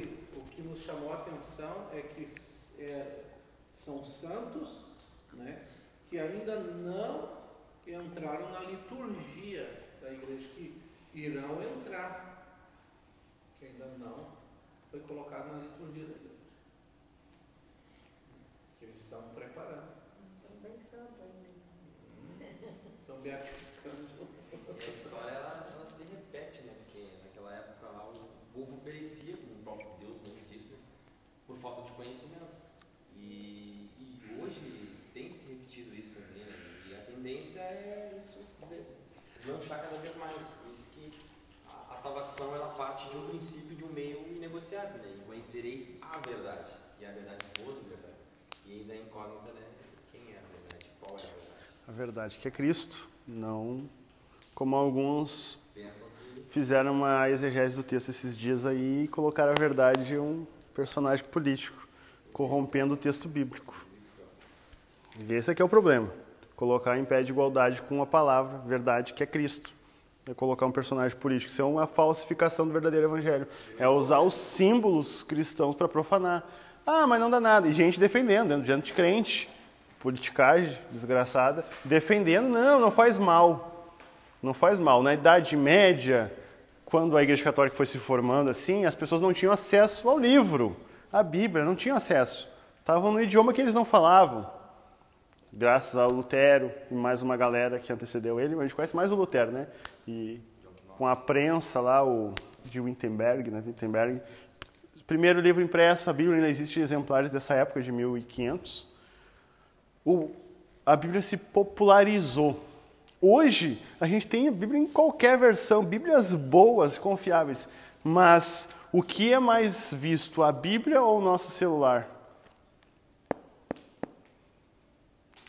Tem o nível no aplicativo para ver quanto a gente usa de celular. Eles superem muito a Bíblia, do tempo que a gente passa semanal. Aí lá na Idade Média, com a Idade das Trevas, o pessoal não tinha porque acesso ao livro. Nós também não temos tendo acesso ao livro. Então a chance da história se repetir é a mesma. A gente sempre usa aquela frase, né? Está na primeira lição. O povo que conhece sua história não repete os erros que cometeu. Só que a gente está fazendo exatamente isso, está repetindo o erro daqui mais uns 100 anos. Como ficará a igreja se continuar nesse nível? De que os crentes leem a Bíblia a cada três meses. A história. Sim, do. Sim, eu li o livro, vi o vídeo, tem uma entrevista do Subirá, acho que meia hora de entrevista ele o Subirá. E aquela história, pastor, da irmã que perdeu os óculos, lembra? O senhor conta da colher também, que, o, que foi na casa, o pastor escondeu a, a colher de prata dentro da Bíblia. A mulher ficou acusando o pastor de roubo. Aí o pastor, depois de alguns meses na casa dela, contou onde estava a colher. Eu, essa colher eu coloquei dentro da Bíblia. Depois de meses. A gente ri, mas é o cenário de muitas famílias que a Bíblia é pego só em necessidade. Quando o pastor, quando o pastor vai fazer uma visita, daí não tem, o pastor saiu correndo do serviço, vai fazer uma visita, daí chega aquela Bíblia empoeirada. Já não passou por isso, pastor? Pega a Bíblia lá, está escondida, ninguém sabe onde está. Eu já presenciei situação então, tá assim. aberta no Salmo 91. É, eu tenho uma assim que está tá amarela. É, daí chega lá, ó pastor, tá aqui minha Bíblia, vem limpando assim, ó, daí, daí o, senhor, o senhor lê aqui e ora por nós. É uma realidade do povo que se diz cristão. Daí a gente que imagina um cenário, se a gente está preparando para a próxima geração, porque a Bíblia fala, né, uma geração comunica a outra geração os feitos do Senhor. Que feitos do Senhor a gente vai comunicar para outra geração se a gente ler a Bíblia de três, seis meses? Se a gente tolera irmãos que não lêem a Bíblia. Não digo que a gente tem que matar, tá? Mas eu digo de tolerar. Não, continua assim, não faz mal. Não, vai ler a Bíblia, Patrick. Sabe? Ah, não, eu só quero orar e tô, tô bem e amar Jesus. Mas que Jesus que vai ser amado se não É. conhece. Eu sempre com uma pessoa que às vezes me assiste na Bíblia. Ah, pastor, mas a tua Né? Eu disse, é porque eu, Eu leio. eu manuseio ela. A minha mão é grossa que eu fico com ela na mão. Sabe? A Bíblia tá velhinha, né? Sabe que a palavra dele, eu gosto muito dessa palavra que está em Tito, né? Que a palavra do Senhor nos orienta que as mulheres mais velhas devem ensinar as mais novas. E que os homens mais velhos também devem ensinar os homens ah, mais novos ao- a estarem no caminho do Senhor. E esses tempos, há muito tempo atrás, eu perguntava para Deus, né? Senhor, eu vejo que o Senhor preza muito pela geração. E ele disse, sim, essa é a minha maior arma. Porque se eu tiver um dentro de uma casa convertido, eu ganho uma família. A partir dessa família, ganha outra família. Então é uma geração, eu preciso de uma geração, eu preciso de sucessores. Sempre foi meu plano atual, sempre foi alguém me suceder, suceder alguém. Tanto que a gente vai ver isso também em Paulo também, né? Então sempre houve uma sucessão de alguém. Tanto que hoje nós somos sucessores de Jesus, porque Jesus fala que nós iremos fazer obras maiores que ele.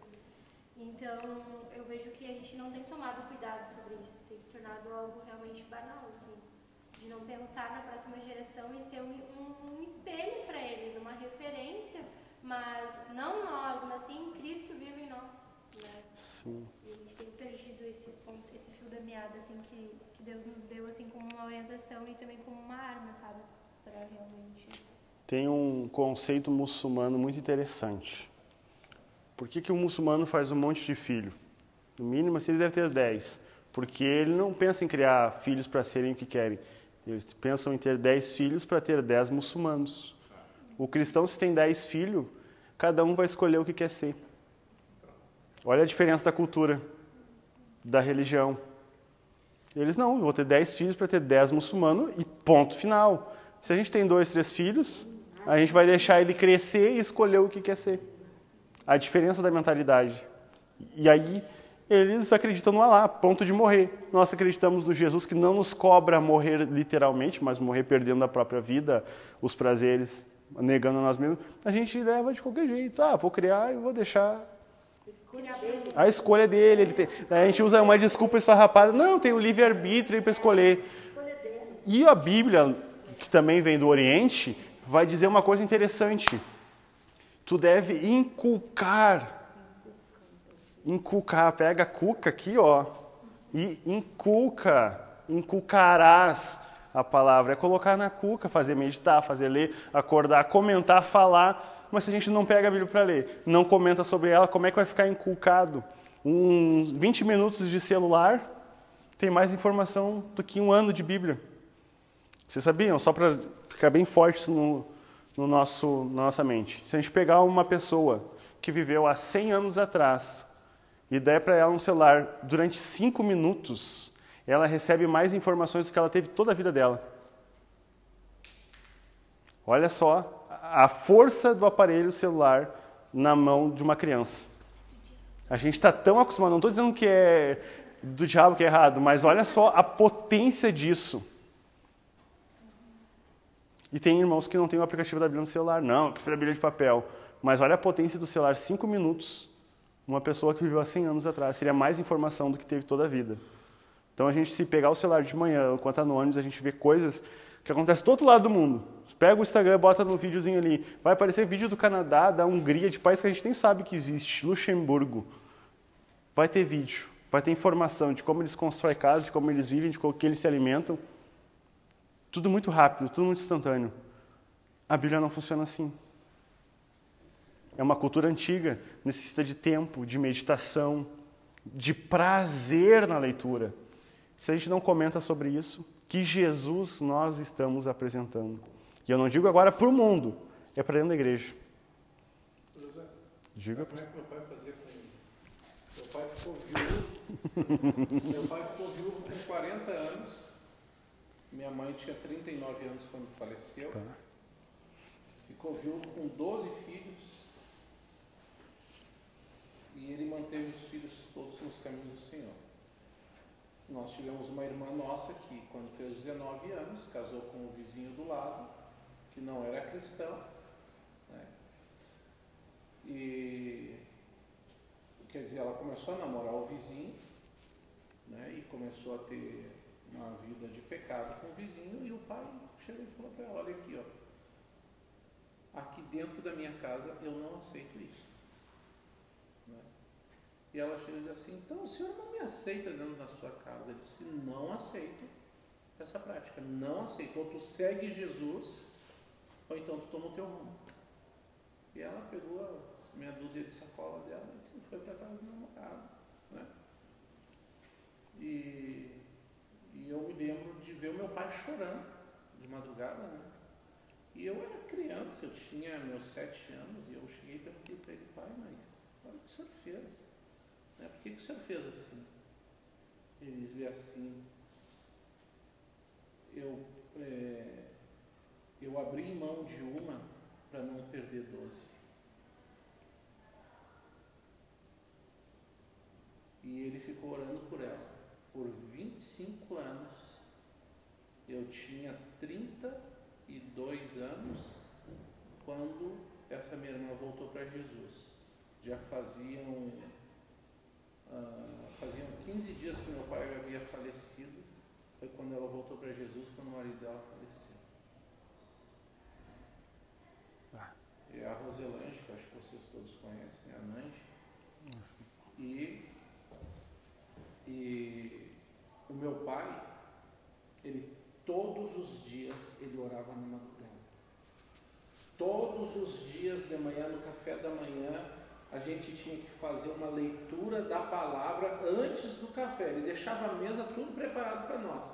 mas a gente ia aqui para a escola, todo mundo sentava na mesa e ele fazia uma leitura da palavra, né? lia, e alguns liam seus versículos ali, os que sabiam ler. No final do dia, quando ele voltava, às seis horas da tarde, ele chegava em casa, meu pai era pedreiro, chegava em casa, ele tomava o banho dele e sentava na mesa com todos os filhos, e agora vamos ler uma porção da palavra. E assim foi. Então ensinava, inculcava. Né? Gente... muitos, muitas mensagens que eu trouxe aqui foi, foram mensagens que meu pai pregou para mim. Isso, pastor, né? isso aí é inculcar o geracional da palavra de Deus, isso é de extrema importância, né? Porque Yasmin, perto também, a gente já, já viu isso. Meu pai é um exemplo de leitura da palavra né, para mim também. Pelo fato de, não importa a hora que chegar lá na minha casa, meu pai vai estar no sofá, no mesmo canto, lendo a Bíblia. E ele tem problema de, de vista, né? De visão. E ele já fez é, as páginas do olho, é, é, o nome é Ptirige, eu acho, mas cinco Nossa. vezes. Cinco vezes. E ele, é, agora, vezes agora, ele conseguiu fazer pela, em nome de Jesus a última vez, né? Uh, e com muita dificuldade de ler. Mesmo assim, ele continua lendo a Bíblia. Assim, todos os dias eu chegava e via o pai lendo a Bíblia. É, eu saía, via o pai lendo a Bíblia. É, e isso pai que despertou isso, sabe, uma, de uma forma lá em casa para nós, nesse sentido que é uma forma geracional e é inculcável, mas é, e o exemplo ele parte de casa. Isso é... Então, assim, ó, é, hoje em dia tem muitos pais dizendo assim, ah, não sei o que fazer com meu filho, não sei o que fazer, então não estão mais querendo igreja, não estão mais querendo isso. Não. Pô, simples, é só fazer o que a Bíblia diz.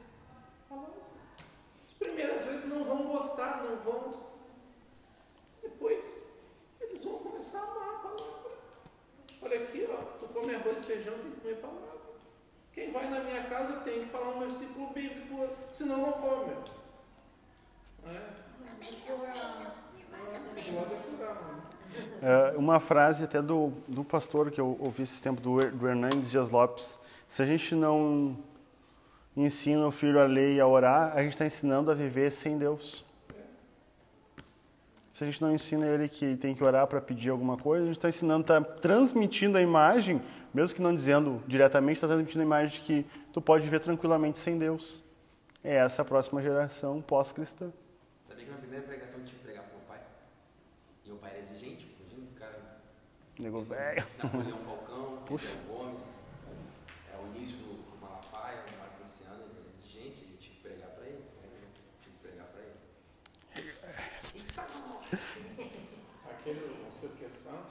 Gilmar Santos. Ele nunca fica velho, né? Deixa ele lá. então, é nas antigas, né, pastor? Tempo do VHS. Enfim, a gente viu aqui Jesus zumbi, aquilo que ele não é, mas para nós finalizarmos a imersão nesse ano, né, e a gente não sabe como vai proceder o próximo próxima etapa, o assunto principal, Jesus aquele que era, o que ele é e não é e que há de vir. Então a gente vai falar sobre o que há de vir, se funcionar o mouse. O que há de vir, aquele que virá. E a gente, até me chamou uma vez, colocaram para cantar uma música, não cantei, que ele virá, tá na playlist. Eu cantando a música do Leonardo Gonçalves. O pessoal não tem noção, né? Que eu cante, pelo amor de Deus. O que há de vir, Jesus, esse que virá. Vamos ler o texto de Filipenses, capítulo 3, versículo 20. É um dos meus textos favoritos. O carta de Filipenses é um dos livros preferidos que eu tenho.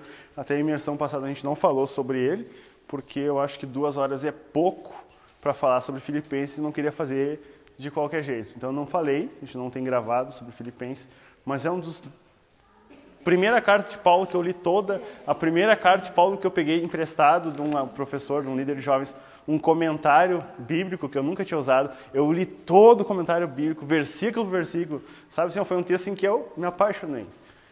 E esse versículo eu gosto muito. Filipenses capítulo 3, versículo 20 e 21. Está aqui também. Pois a nossa pátria está nos céus de onde também aguardamos o Salvador, o Senhor Jesus Cristo, o qual transformará o nosso corpo de humilhação para ser igual ao corpo da sua glória, segundo a eficácia do poder que ele tem de até subordinar a si todas as coisas. Filipenses, a igreja da cidade de Filipos, Filipos era uma cidade muito rica, muito próspera, passou por um imperador romano muito bom, lugar de aposentados militares romanos.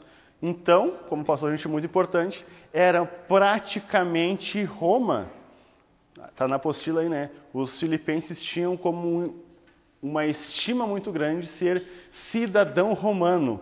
Nascia em Filipos, era proclamado um cidadão romano. cidadão romano era como se fosse um americano hoje, que chega a qualquer lugar e não precisa aprender geografia de lugar nenhum, porque ele só o que é dele que importa. Mais ou menos isso. Romano te dava acesso a qualquer lugar. Lembra de Paulo quando ele reivindica, mas eu sou romano. Os caras tudo tiram a mão dele. Não, peraí. Né? E aí Paulo vem, não, ela é mão de mim, ela é mão de mim. Igual um memezinho, né? Deixa lá. Ninguém toca em Paulo porque era romano. Essa igreja então ficava, essa, esse pessoal ficava, não, a minha pátria é Roma, minha pátria é Filipos, eu tenho um lugar. Sabe, eles não eram aquelas pessoas como nós que às vezes dizemos, não tem um lugar para cair morto. Quem era de Filipos não tinha isso. Eles eram nobres, era uma galera relevante. Só que Paulo vai apresentar o evangelho para eles, tem todo o enredo da carta, enfim agradece a oferta para Filipos, mas uma das coisas que Paulo vai tratar para Filipos é que a nossa pátria, a nossa nacionalidade, o lugar que nós devemos nos gloriar, a pertencer, está nos céus. Não somente um lugar, porque a gente pensa, eu vou para o céu, onde as ruas são de ouros, que não é, é como de ouro, que as pedras brilhosas, se é tão caro aqui, lá eu vou pisar. E a gente fala isso. Enfim, é algo tão precioso, tão brilhante que é comparado com ouro. Deus não quer ostentar no céu.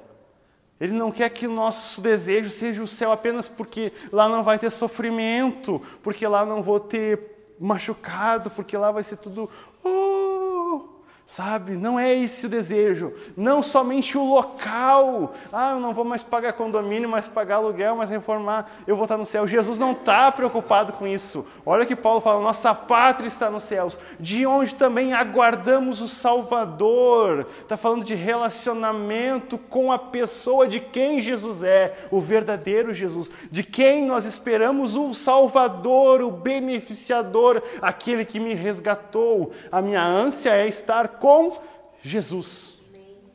Mas só vai ter essa ânsia quem já vive aqui com Jesus. Paulo deixa bem claro: para todos quanto amam a vinda do Senhor, porque querem ter Ele perto. Aquele desejo daquela sala do João 14: eu vou preparar lugar para que onde eu estiver, vocês também estejam. Jesus não diz o lugar, não diz que é céu, mas mais importante do que lugar é saber que nós estamos com Jesus.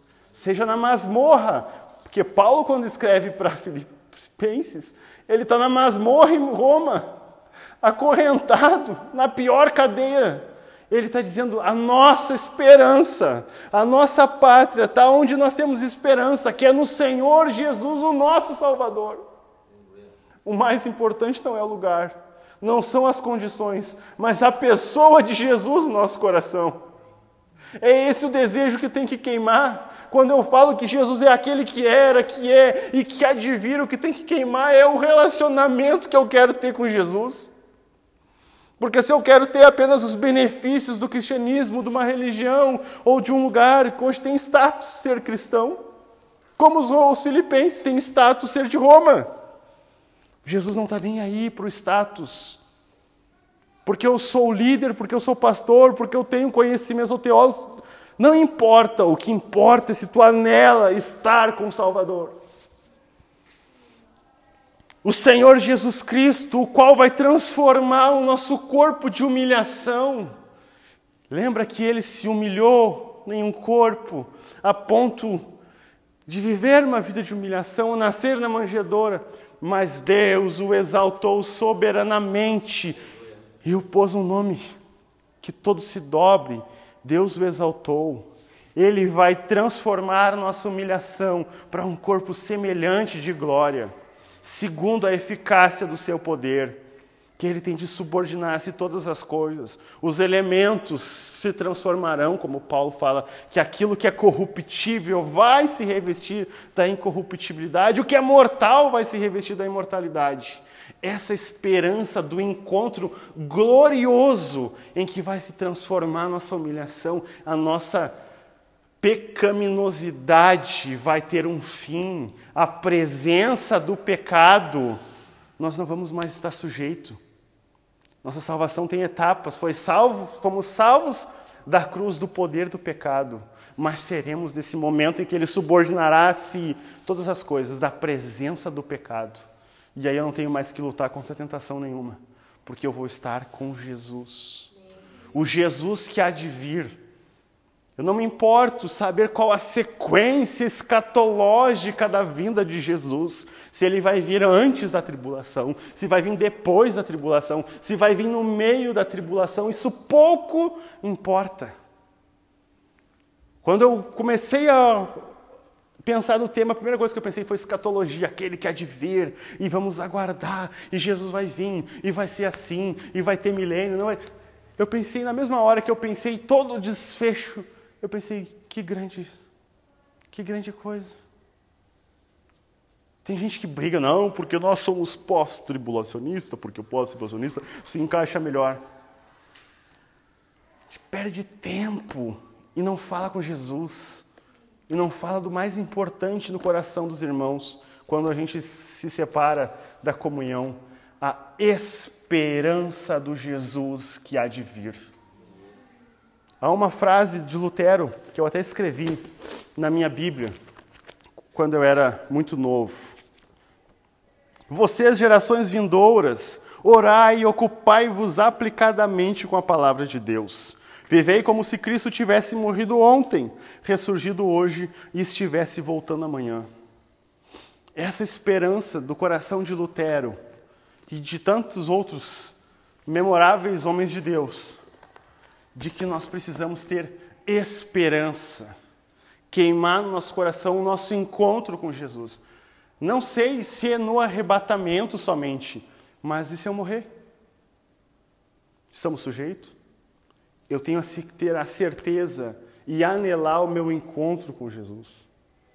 É assim que eu quero finalizar, transmitindo uma mensagem de esperança do retorno de Cristo porque ele tem poder para subordinar, sujeitar a ele todas as coisas. A gente pensa que ah, um arrebatamento é algo impossível. Dentro da teologia tem pessoas que pensam que é impossível acontecer um arrebatamento secreto. Não digo que eu defendo essa tese 100%, mas o mais coerente é que Jesus tem como subordinar ele, separar a igreja em um abrir e piscar de olhos. Tem como fazer isso de uma forma gradativa em uma tribulação. Tem como fazer isso individualmente, porque é Ele que faz. E a gente perde tempo com tantas coisas, com tantos achismo, com tanta coisa, e a esperança morre dentro do nosso coração. A esperança do retorno, a esperança do encontro com Jesus. A gente vai ver, pastor, parábolas como das dez virgens, que anunciam um encontro iminente com o noivo. Ali está falando mais de relacionamento e de expectativa com o Senhor do que de quanto tempo, de quando ele vai vir. Porque olha, preste atenção no texto das dez virgens, por exemplo. Mas à meia-noite ouviu-se um grito. Aí vem o noivo. O que, que o texto quer me comunicar? Que à meia-noite, na transição de um estágio para o outro, o noivo vem. A gente fica tentando entender qual que é a mudança do estágio, mas a gente faz como a cinco, não tem óleo suficiente para ver o noivo chegar. O mais importante para a igreja não é saber o momento, mas saber que ele vem. Quando pergunto para Jesus no capítulo anterior, de Mateus 25, Qual o sinal da tua vinda? Porque é uma preocupação que sempre existiu. Quando é que tu vai vir? Porque eu quero me preparar. Jesus diz: não importa os sinais, cuidado que ninguém vos engane. Porque o engano pode te tirar a esperança do meu retorno. Por isso que a gente tem que voltar a pregar a esperança do encontro com Jesus. E eu deixo aqui aberto, como também está gravando e como eu quero que todo mundo pense, não quero defender uma linha escatológica de arrebatamento secreto, de pós-tribulação, não. Isso não é o mais importante para a igreja. O mais importante é o nosso coração queimar. Como a última frase que eu deixei aqui, que eu perdi.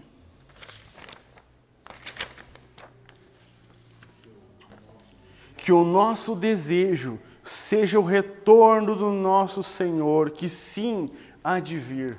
Maranata. Eu sei que eu pulei uma grande parte, e parte muito importante, mas é teórica. O mais importante é que o nosso coração queime pelo anseio de encontrar o Jesus. E como se dá isso? Vivendo o que nem aconteceu na história, de pessoas que se vestiram de branco, marcaram uma data e não, Jesus vai vir porque alguém profetizou que vai vir tal data. E foram se encontrar Jesus num tal monte. Estão até hoje esperando Jesus voltar. Não é essa esperança. Os discípulos ficaram assim. Lembra? Jesus falou aqui, ó, da mesma forma que vocês estão me vindo subir, também vai voltar. Aí os discípulos, tá ok, Jesus. E ficaram. Ele vai voltar, né? Será que falou que ia morrer? Três dias ressuscitou. Aí é preciso dois anjos, dois homens, né? Galileus. O que vocês estão fazendo aqui? Vão? Ficar na cidade. Essa é a minha mensagem para ele. Até que do alto sejam revestidos. Vão, não é aqui que vocês vão ficar aguardando. Vão viver o evangelho, vão pregar para as pessoas, vão anunciar até os confins da terra esse evangelho que ele ensinou. Aí os discípulos, ah, é verdade, não vão ficar aqui. Porque se deixasse pelos discípulos, eu ficar até agora lá esperando.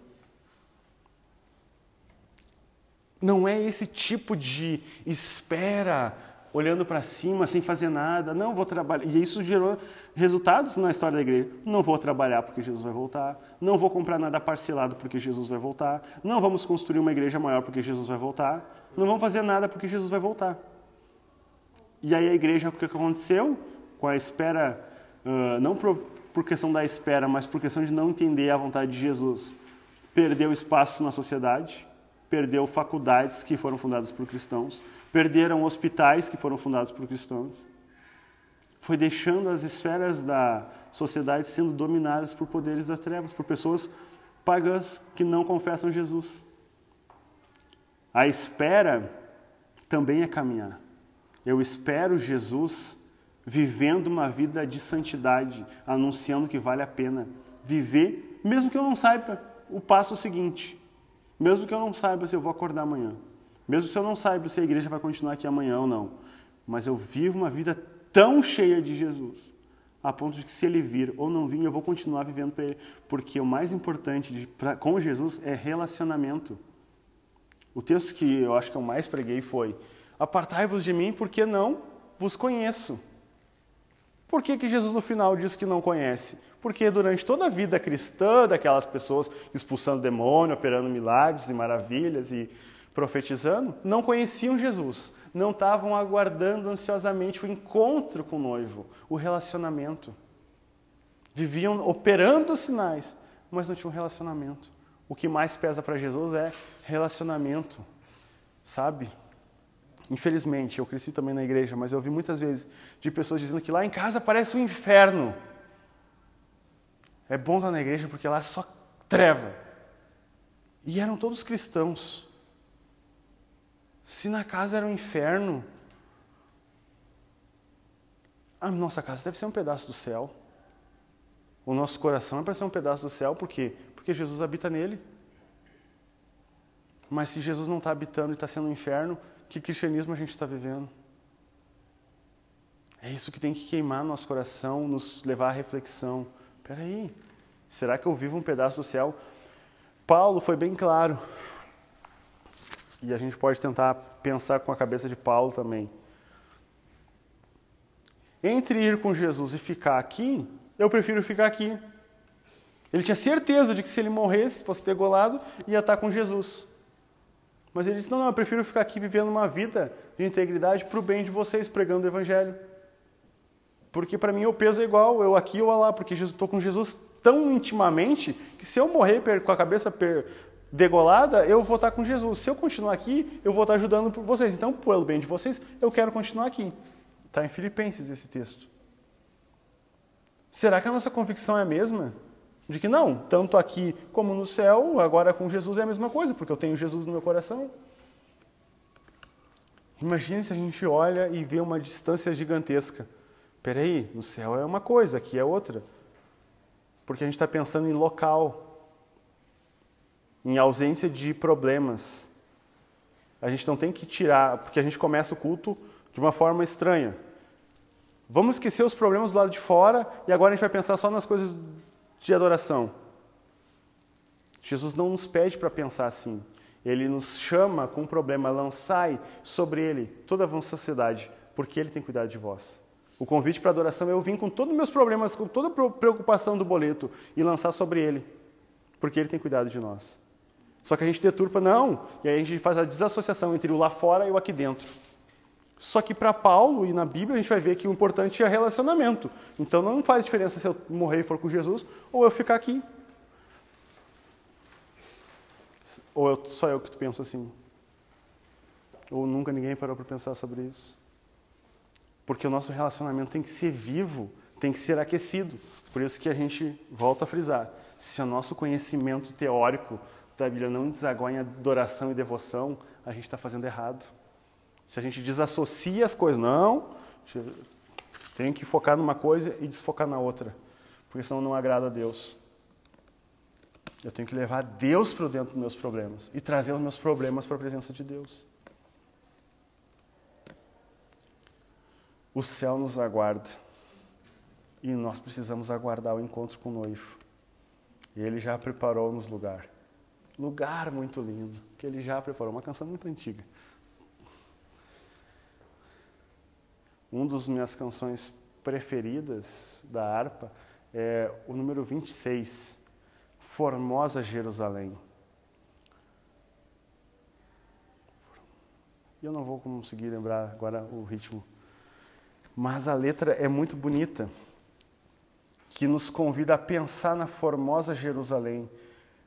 E, no, e no final faz um convite: não deseja viver ao amigo na formosa Jerusalém.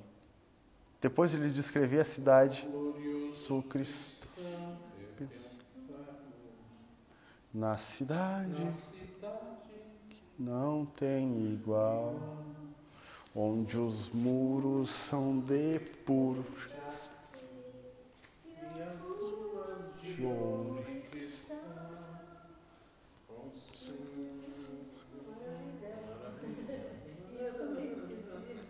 Passou demais o horário, não tinha visto que já está 10 e 23 meu Deus. Mas.